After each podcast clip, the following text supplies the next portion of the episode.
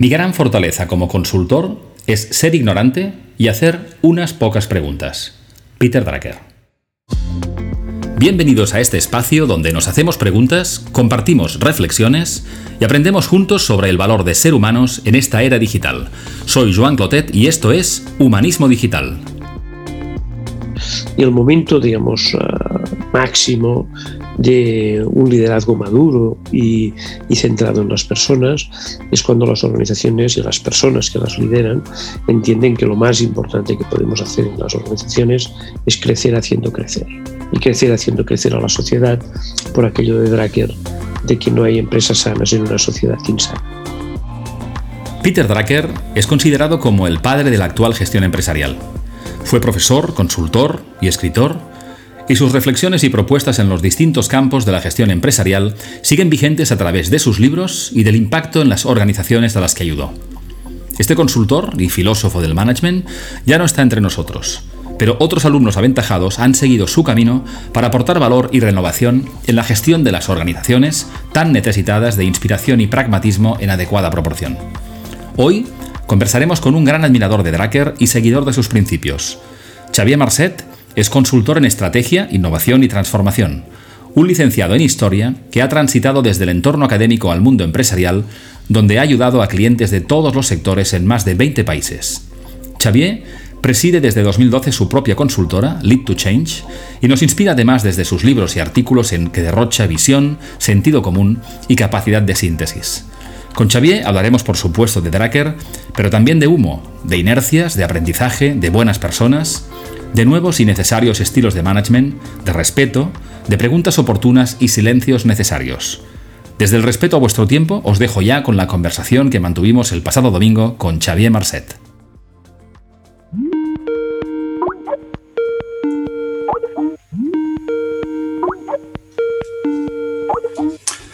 Hola Xavier, ¿qué tal? Buenas tardes, bienvenido a este espacio Humanismo Digital.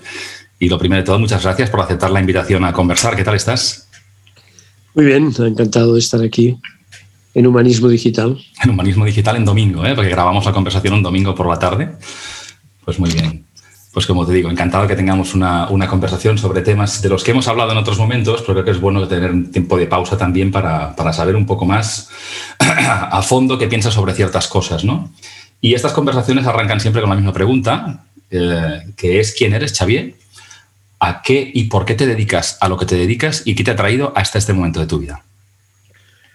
Bueno, una cierta trayectoria sinuosa, porque mi primera, digamos, actividad profesional tiene que ver con el mundo de, del humanismo uh, no digital, uh, con... Um, eh, mi primera, mis primeros estudios son de historia, mi, primer, mi primera etapa está muy focalizada, digamos, en el renacimiento italiano, pero después uh, dejé esta vida, pasé al mundo de la gestión, primero en la universidad, luego en el mundo de la empresa, acompañando de, de estudios en diversas escuelas de negocios de aquí uh, y de Estados Unidos y finalmente, pues, uh, desde el año 2002, liderando una pequeña consultoría que la verdad es que eh, creo que ha sido una buena elección.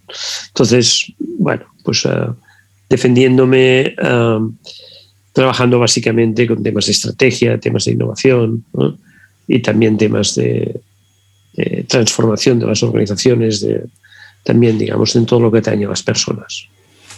Muy bien, y fíjate, en, en relación a eso que comentas, a la consultoría y a la transformación y al cambio, tú has vivido por generación y por tu foco profesional de los últimos años, pues muchos cambios a tu alrededor, ¿no? En compañías de diferentes sectores, tus distintos clientes, de la empresa pública, privada.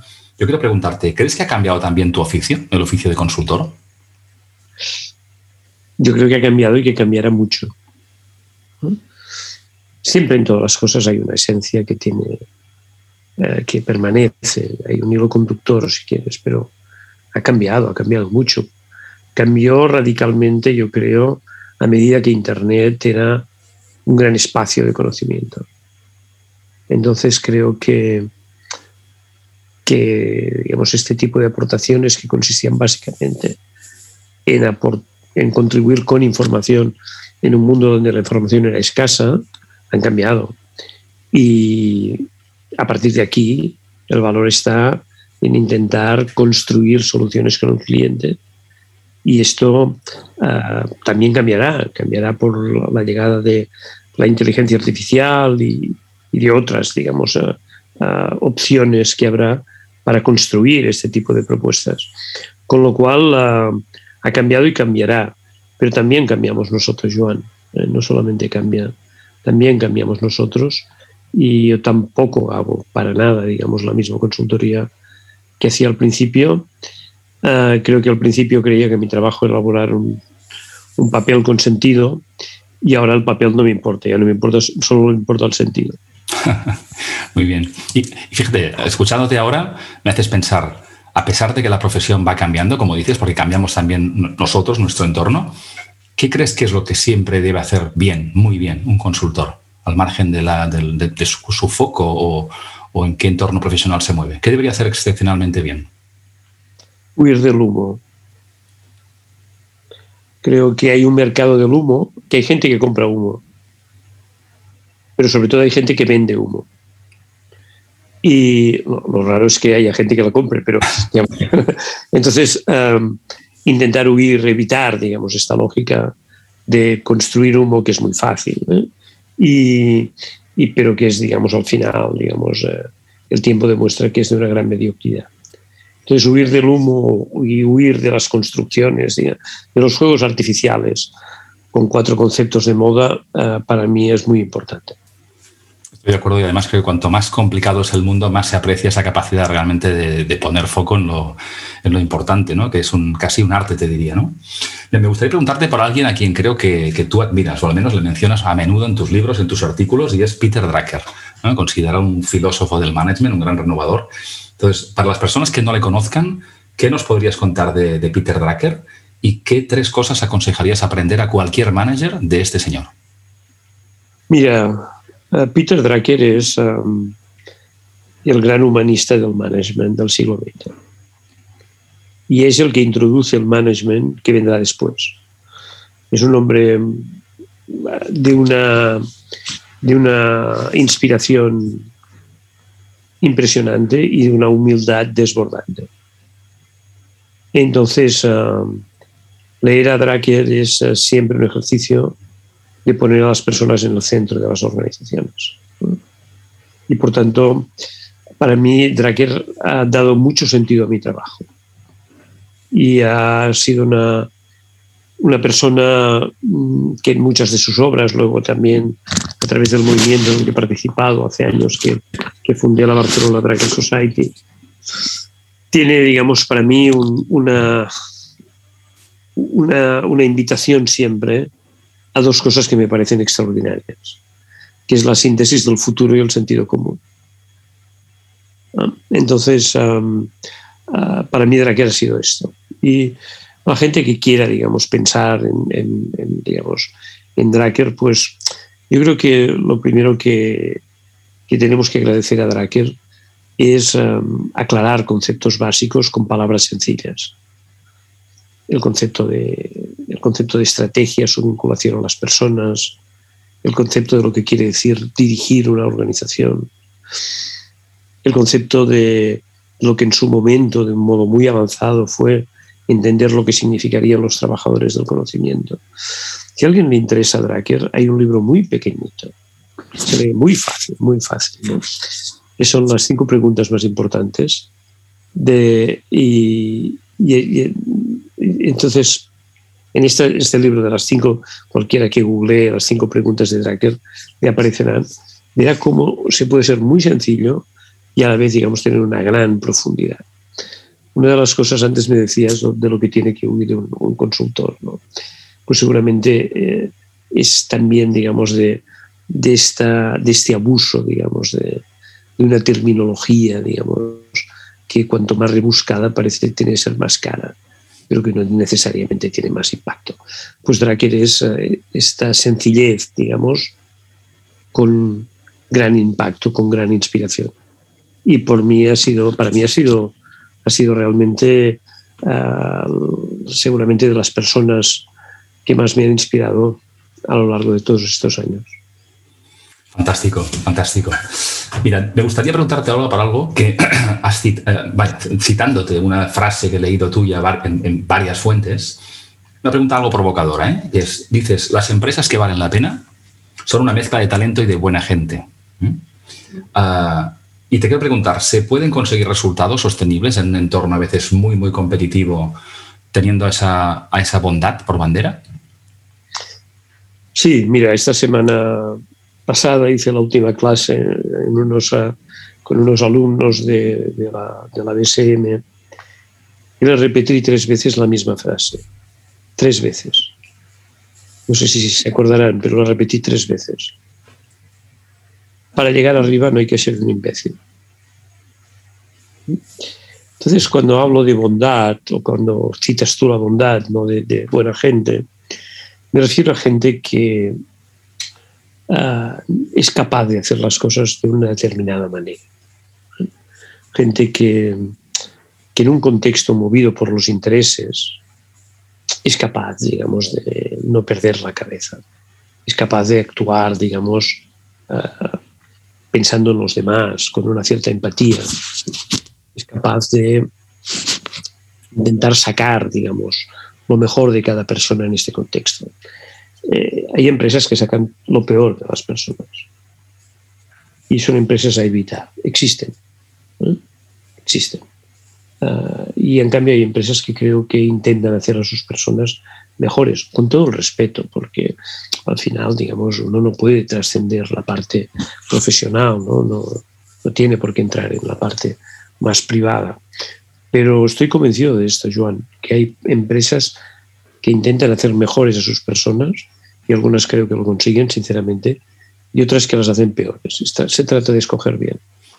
Estoy, estoy de acuerdo contigo y aquellas que no se den cuenta a tiempo, pues empezarán a percibir que las personas, las nuevas generaciones o no tan nuevas, no querrán trabajar con ellos, porque no trabajan a cualquier precio. Por tanto, dedicamos bastante tiempo de nuestra vida y, cada vez más tiene más sentido que lo hagas en, espacios donde el propósito y los valores estén muy presentes, ¿no? no solamente por un sueldo o por estar en una marca de prestigio. ¿no?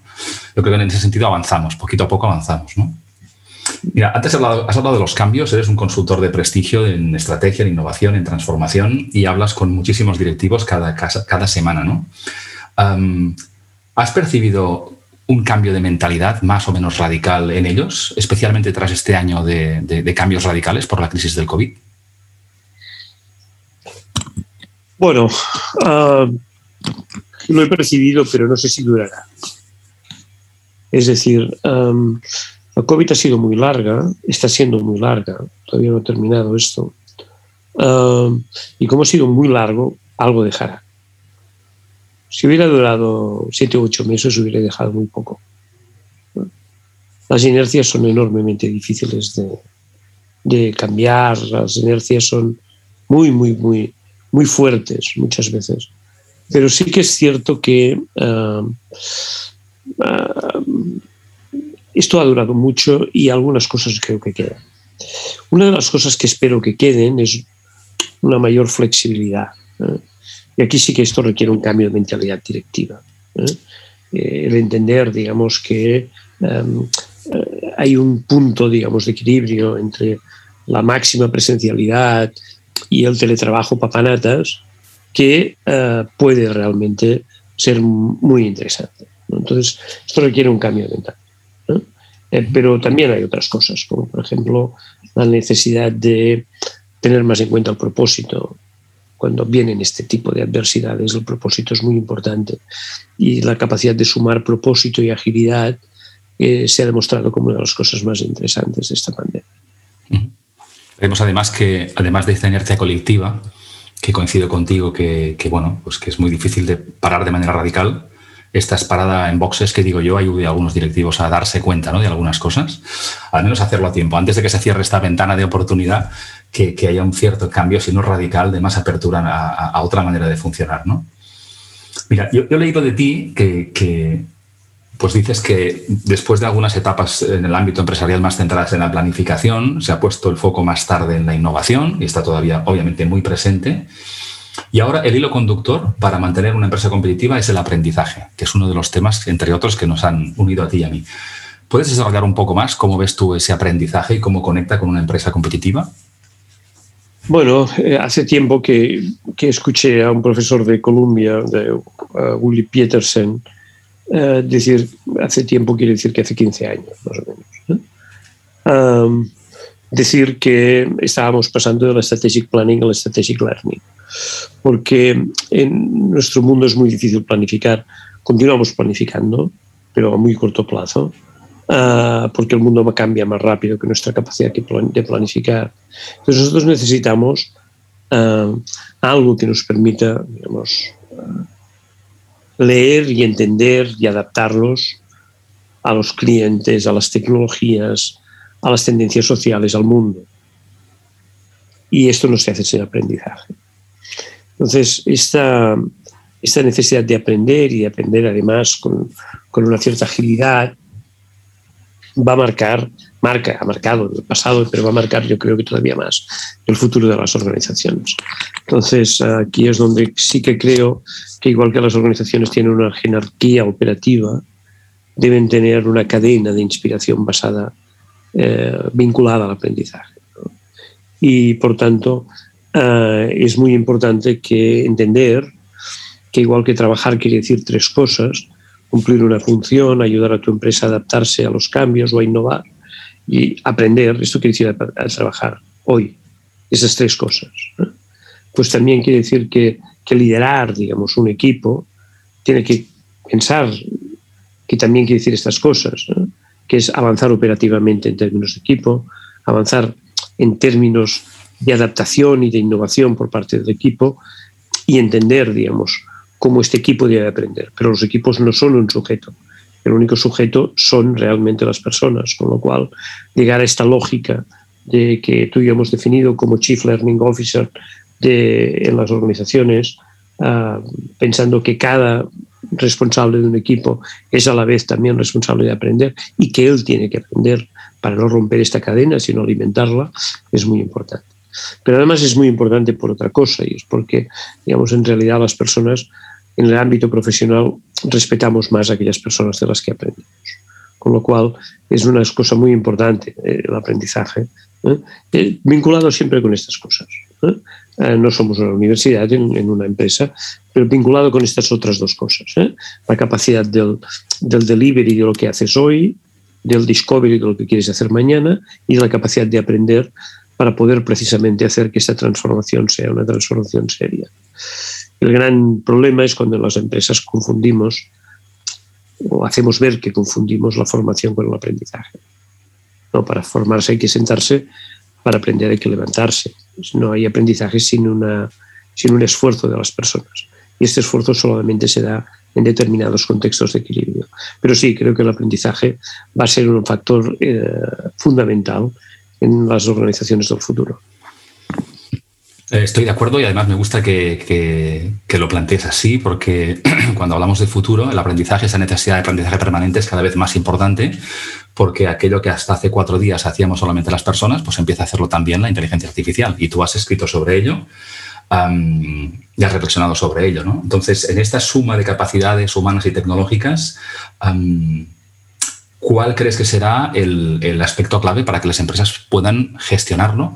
Pienso más en las áreas de personas, porque su foco principal es, es, gestionar estas capacidades hasta hoy fundamentalmente humanas, pero ¿cuál es el reto, digamos, de combinar capacidades para la empresa en general y para los gestores de personas en particular?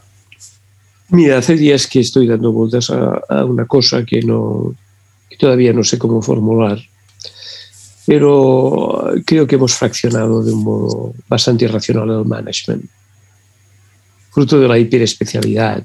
Y esto, sí, la hiperespecialidad siempre tiene su parte buena, pero, pero también tiene otra parte mala cuando se convierte, digamos, en las empresas se convierten en una colección de silos o los uh, comités de dirección, digamos, uh, tienen menos sincronía de la que tendrían que tener.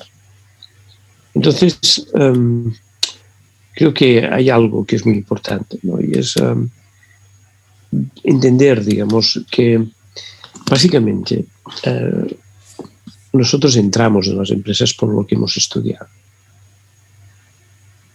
pero nos mantenemos en las empresas por nuestra capacidad de aprender. Y, esta lógica, digamos, de, de, aprendizaje ya no tiene solamente por qué ser muy hiperespecializada. Tiene que ver con conocimientos probablemente ah, más ah, pluridisciplinares. Tiene que ver también con ah, una, un encuentro con las competencias que cada uno lo hacen, digamos, más distinto uh, en el sentido de que refuerzan un perfil singular y a la vez lo hacen, digamos, lo hacen tener más impacto profesional. ¿no? Y esto es un encuentro. No es solamente una, no es solamente una clase, es un encuentro. Las personas encuentran, digamos, aquello y lo encuentran en el ejercicio profesional. Y es bueno que una vez encontrado lo practiquen, lo, sean capaces de, de desplegarlo, digamos, con, con mayor amplitud.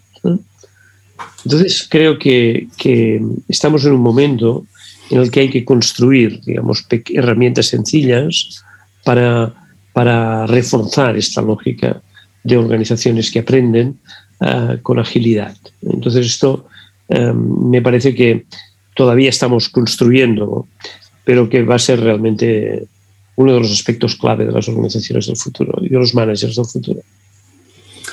Fantástico. Fíjate que mencionas los managers también y has tocado el tema del liderazgo que está muy presente, el liderazgo humanista en particular. De hecho, esa es la razón de que yo te conozca a ti, seguirte en las redes, leerte en tus libros y ahora también colaborar contigo, pero también por esa, por esa manera de, de, de hacer eh, no como consultoria, sino esa, manera de, afrontar los temas, de analizar los temas y de plantearlos con una visión que tiene que ver con liderazgo humanista, que es un binomio que muchas personas todavía no acaban de encajar, ¿no? porque seguramente la, la visión del líder...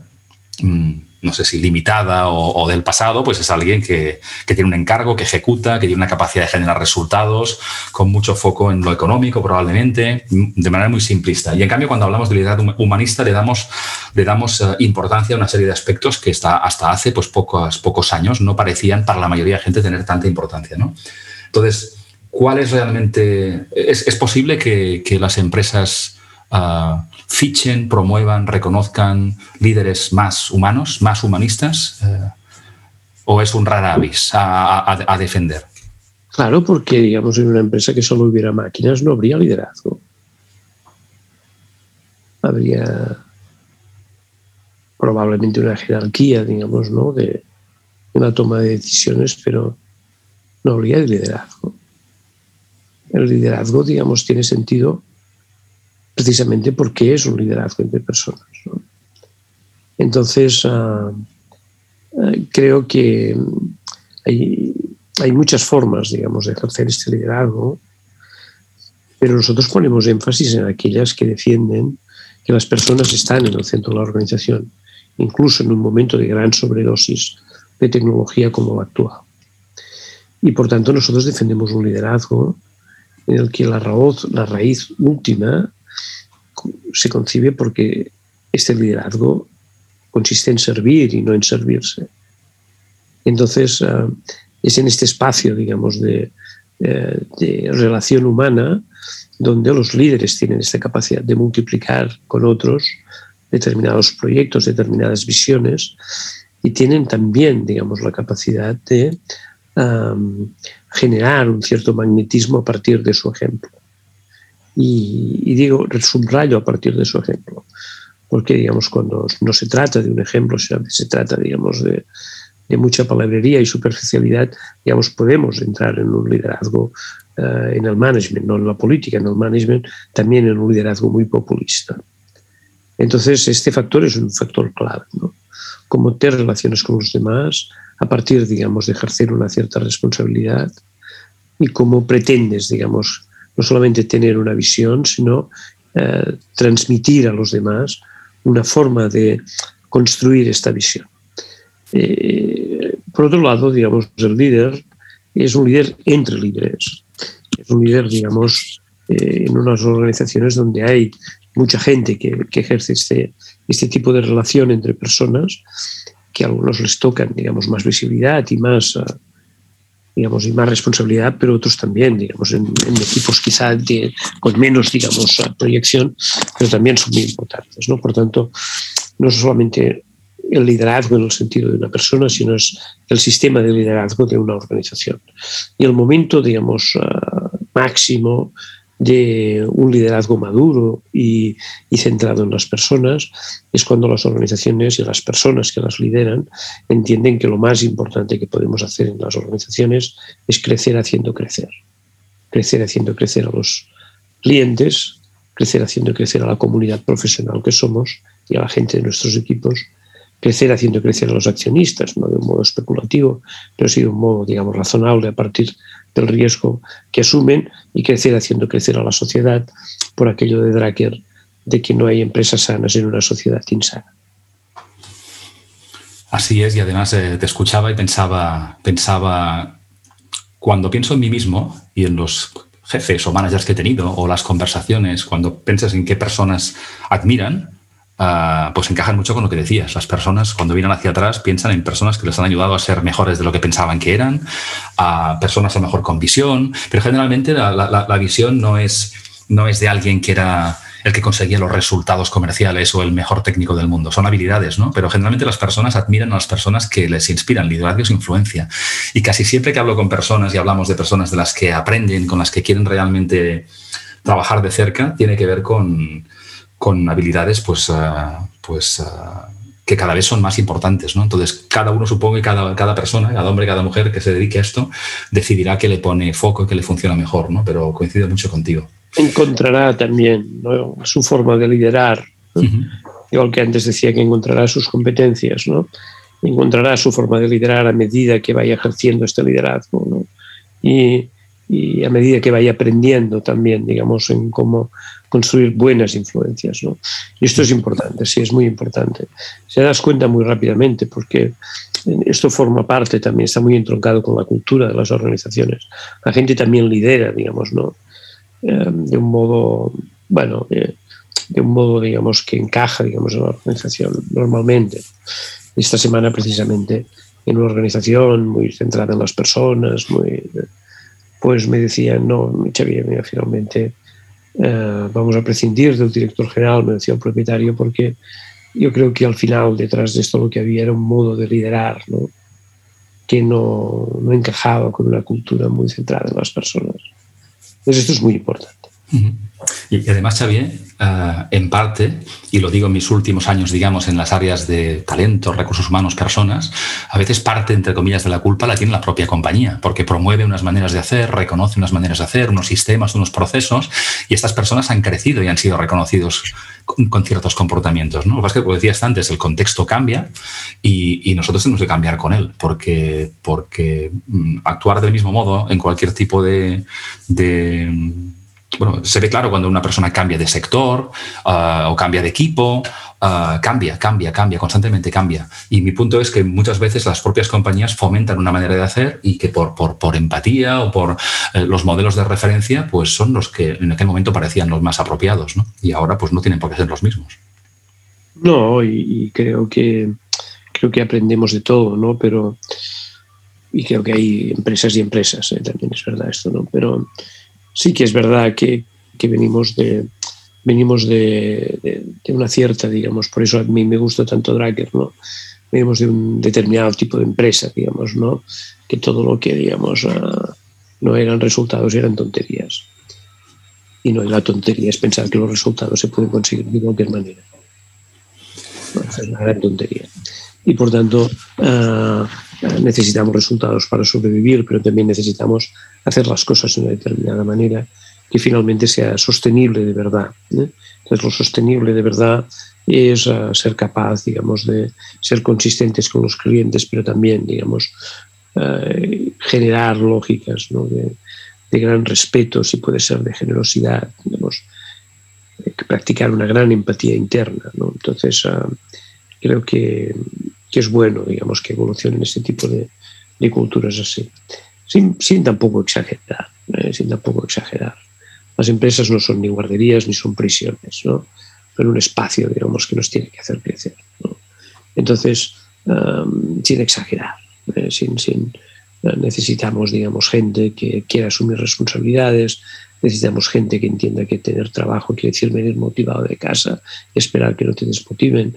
Y por tanto, sin exagerar, que luego hay gente, digamos, que confunde las cosas.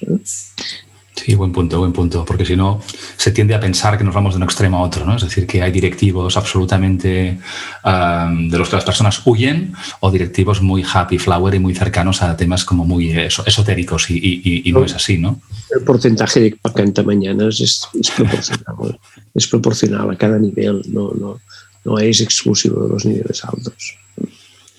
Muy bien, Xavier. Mira, una pregunta final por cuestiones de tiempo, pero me gustaría preguntarte por algo que admiro de ti, entre otras cosas, y es la, concisión. Tú tienes la concisión por bandera en tus libros, en tus artículos, en la gestión de tu agenda, y haces gala de ello a menudo, ¿no? yo quiero preguntarte qué te ayuda a reconocer y a llegar a lo esencial en tus artículos y por extensión te diría en la vida.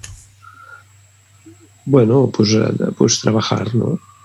Los artículos son concisos y los trabajas mucho más y, y, la brevedad, digamos, se, gana, digamos, a medida que entiendes que no es necesario decirlo todo para comunicar. Y la brevedad es también una muestra de respeto a los demás, ¿no? Es una, es una, es una suerte de autocontención.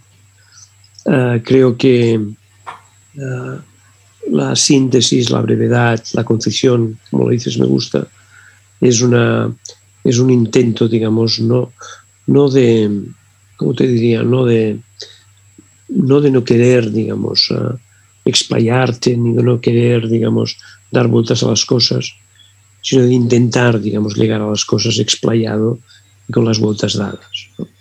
Es intentar ir a las reuniones pensado. Eh, entonces, uh, esto es un elemento, digamos, muy importante, pero tienes razón, tú que me conoces, cada vez, digamos, he ido acusando más esto. ¿eh? Eh, y, cada vez intento, digamos, aprender, digamos, de cosas que todavía nos faltan mucho, ¿no? Aprender a hacer bien las preguntas, ¿no? Aprender, digamos, a, a, seleccionar mejor los silencios y aprender, digamos, a escuchar muy bien, ¿no? Entonces, estas cosas son cosas que, que al final, digamos, vas dándote cuenta de que constituyen, digamos, una, una forma, digamos, de, respeto a los demás. Coincido mucho contigo, Xavier, y más en una época de, ruido, de mucho ruido digital, de mucha actividad y realmente esta muestra de respeto, de no invasión a los demás y de, venir con los temas pensados, trabajados, coincido mucho contigo. Creo que es todo un arte, así que voy a seguir aprendiendo de ti tanto como, tanto como pueda. De todos, de todos, Joan, aprender todos de todos. No, no, pero, pero en tu caso particular hay muchas cosas que me conectan contigo y es una de las razones que, me, que, trabajemos juntos es claramente para aprender, seguir aprendiendo de ti. Sabía quien te descubra hoy, eh, además de algunas menciones al libro que has, que has dicho de Dracker, mm, ¿qué ponemos nosotros del programa? ¿Cómo pueden saber más de ti y de tus proyectos? Bueno, pues tengo la suerte de, poder publicar en La Vanguardia y, y, también haber tenido un libro que ha tenido una difusión más, con más, vamos, mucho mayor de lo que eran mis expectativas, ¿no? Esquivar la mediocridad, que vamos por 16 ediciones. Ahora saldrá un libro nuevo este año de que se llamará Crecer haciendo crecer. Y pues luego está el blog y una web que aparecerá ahora. No, somos muy transparentes. Eh, eh, y además también, digamos, uh, tengo un Instagram donde pongo, digamos, mis pasiones eh, menos ocultas, que son, digamos, hacer senderismo por, por San Llorenç y la Serra de Ubac, que son, digamos, mi verdadera patria, y, y, luego me dedico, digamos, un poco a cocinar, eh, digamos, pero nada más. Y nada menos, Xavier y nada menos. Xavier, pondremos todas estas referencias en las notas del podcast para que las personas que quieran saber más de ti y de tus libros, que claramente recomiendo, pues den fácilmente con ellos. Y nada, agradecerte mucho el tiempo de esta tarde de domingo. No lo alargaremos más por respeto a los que nos escuchan, pero estoy seguro que, que el, el, tiempo que han compartido con nosotros podrán también aprender cosas de ti y obtener alguna buena idea para afrontar esta semana que empezamos justo mañana. Pues nada, muchas gracias por tu tiempo y, y, muy buena semana. Gracias a ti, Joan, por el trabajo, el trabajo que haces y cómo nos ayudas. Gracias a ti. Muy bien, Xavier. Buena semana y hasta pronto. Buena semana, gracias. Aquí termina nuestro episodio 23, uno de los últimos de esta primera temporada. Si pensáis que algunas de las ideas y reflexiones de esta conversación pueden ayudar, no dudéis como siempre en compartirla en vuestras redes para llegar a más personas. Encontraréis todos los enlaces mencionados por Xavier en las notas de este capítulo y acceso a todas las conversaciones anteriores en las principales plataformas y siempre en mi web joanclotet.com. Este episodio ha sido posible gracias a Coursera, la plataforma global de formación digital que ofrece a cualquier persona en cualquier lugar acceso a cursos y grados en línea de instituciones líderes para ayudar a que las organizaciones transformen su talento. Gracias una vez más por compartir este tiempo con nosotros, cuidaos mucho y nos escuchamos pronto con una nueva conversación de interés.